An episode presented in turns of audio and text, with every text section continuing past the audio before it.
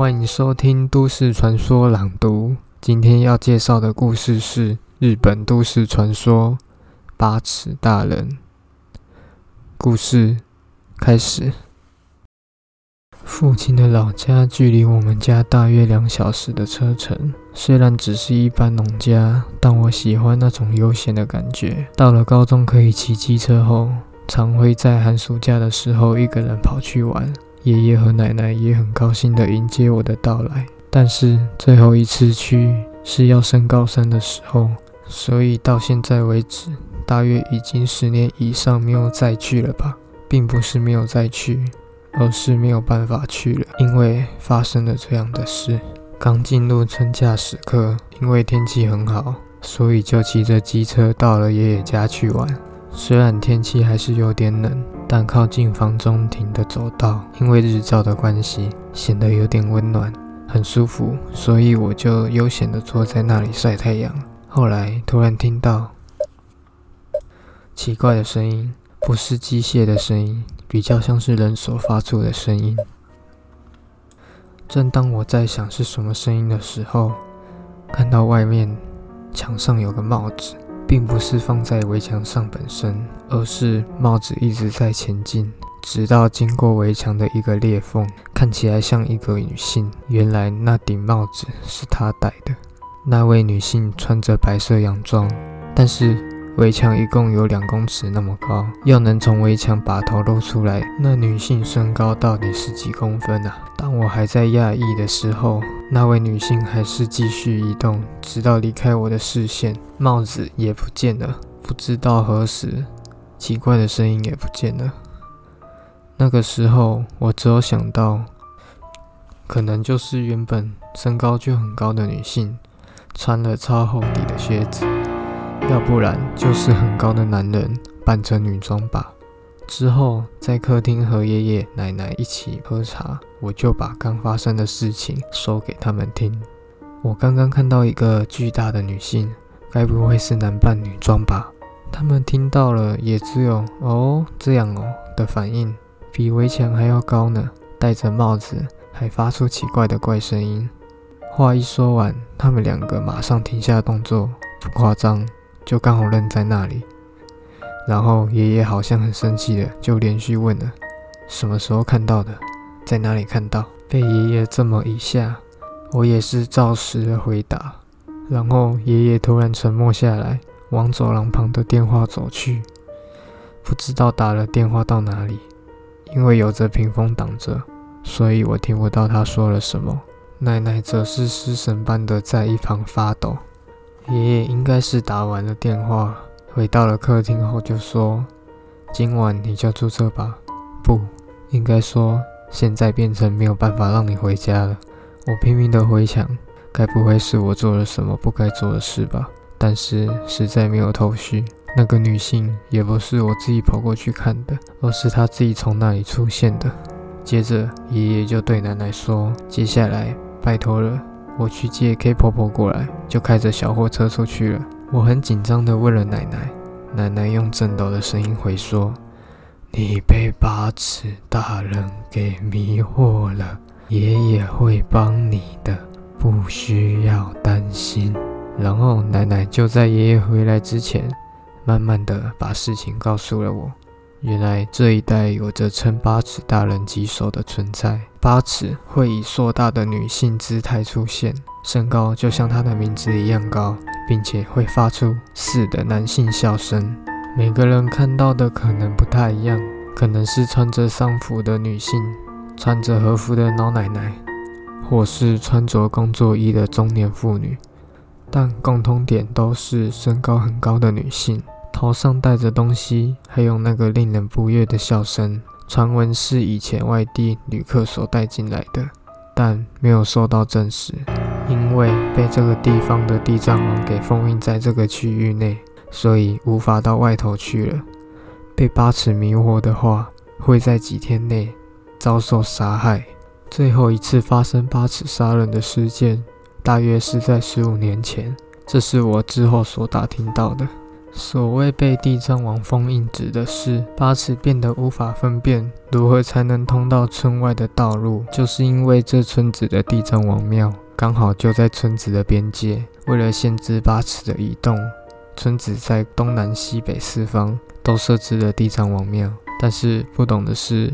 何必特地把这些东西留在村子呢？原来是因为和邻居村子有了协议，像是可以优先使用水资源之类的。可能是因为八尺好几年甚至十几年才会发生一次祸害，以前的人在利弊考量之下，觉得利大过于弊，所以才签订了这样的条约吧。即使听了这样的事，也没有什么实感，这是当然的吧。这时，爷爷带着一位老婆婆回来了。发生的不得了的事了。现在先拿着这个，K 婆婆给我了一个符咒，然后就和爷爷一起上了二楼，好像在做什么事情。奶奶也和我一起，连上厕所的时候也跟了过来，还不让我把厕所的门完全关上。到了这地步，我才感受到事情好像真的不妙。过了一阵之后，我被要求上到二楼的第一个房间内，房内的窗户全被报纸贴附住。报纸上头还贴上了符咒，在四个角落放了大把盐巴，然后在一个木箱上头放了一尊小小的佛像。之后不知道从哪里来的两个尿壶，要我用这个解决。就快天黑了，听好了，到明天早上以前不可以离开这里。我和奶奶既不会叫你，也不会和你说话，就这样吧。明天早上七点以前绝对不要离开这个房间。到了七点后。由你主动出来，我会和家里先联络过。爷爷很认真的跟我说了，除了点头，我也不能做什么，要好好照着刚刚的话去做。符咒不要离开身边，要是发生什么事，就向佛像祈祷。K 婆婆是这样对我说的。虽然他们说看电视没有关系，所以我打开了电视。不过犹豫不安，所以根本就没有去看。要关门之前。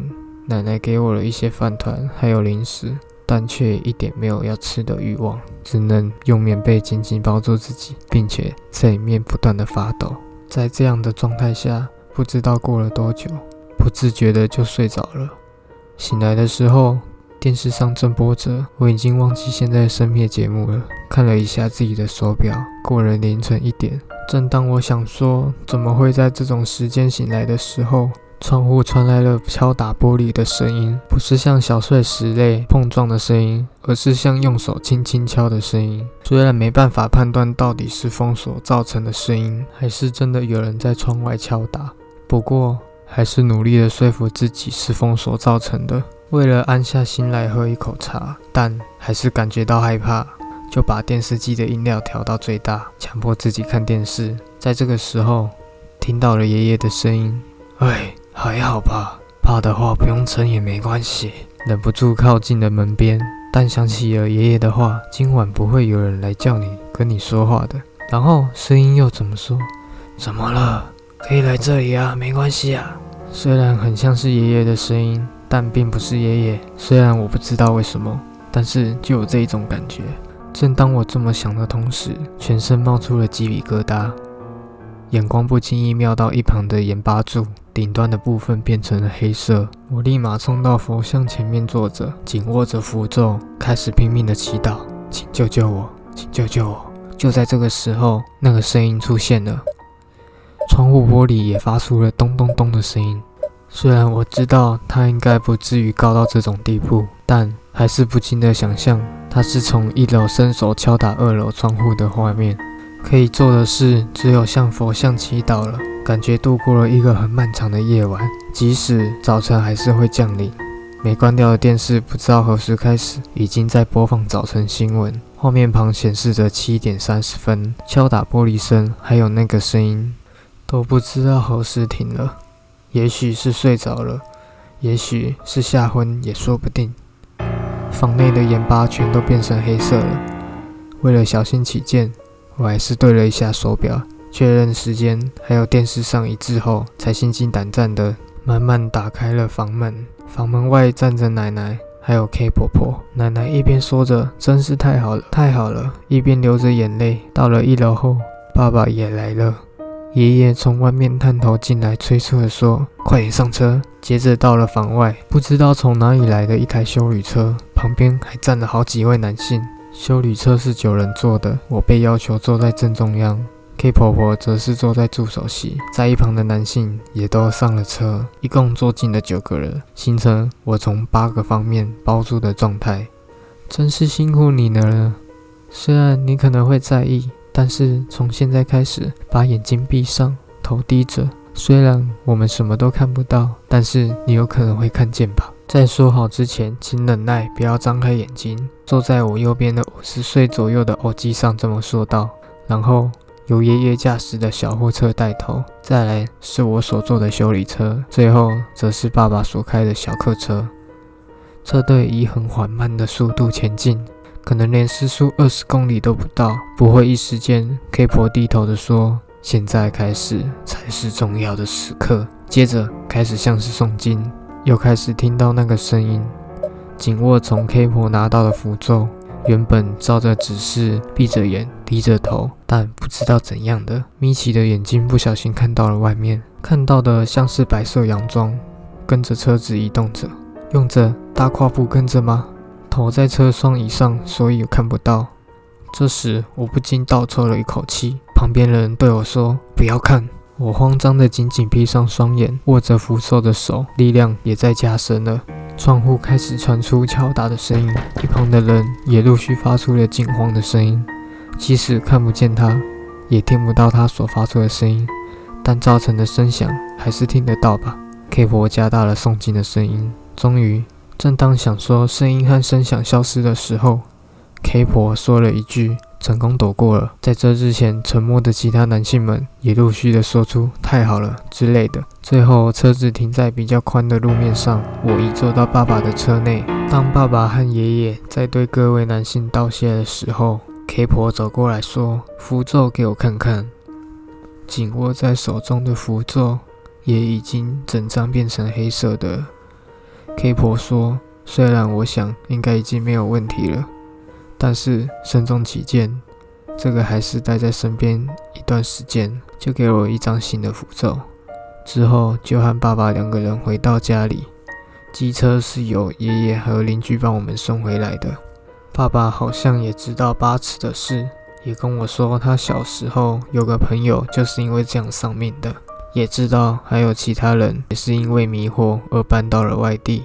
修理车上的男性们和爷爷都有亲戚关系，也就是我的远亲。在前端的爷爷还有后端的爸爸，因为血缘和我相近，为了混淆八尺的判断，所以才会以那样的排队形式。爸爸的兄弟因为没有办法一个晚上就到，所以才找了几个有点血缘关系，但是至少能马上集合的人们。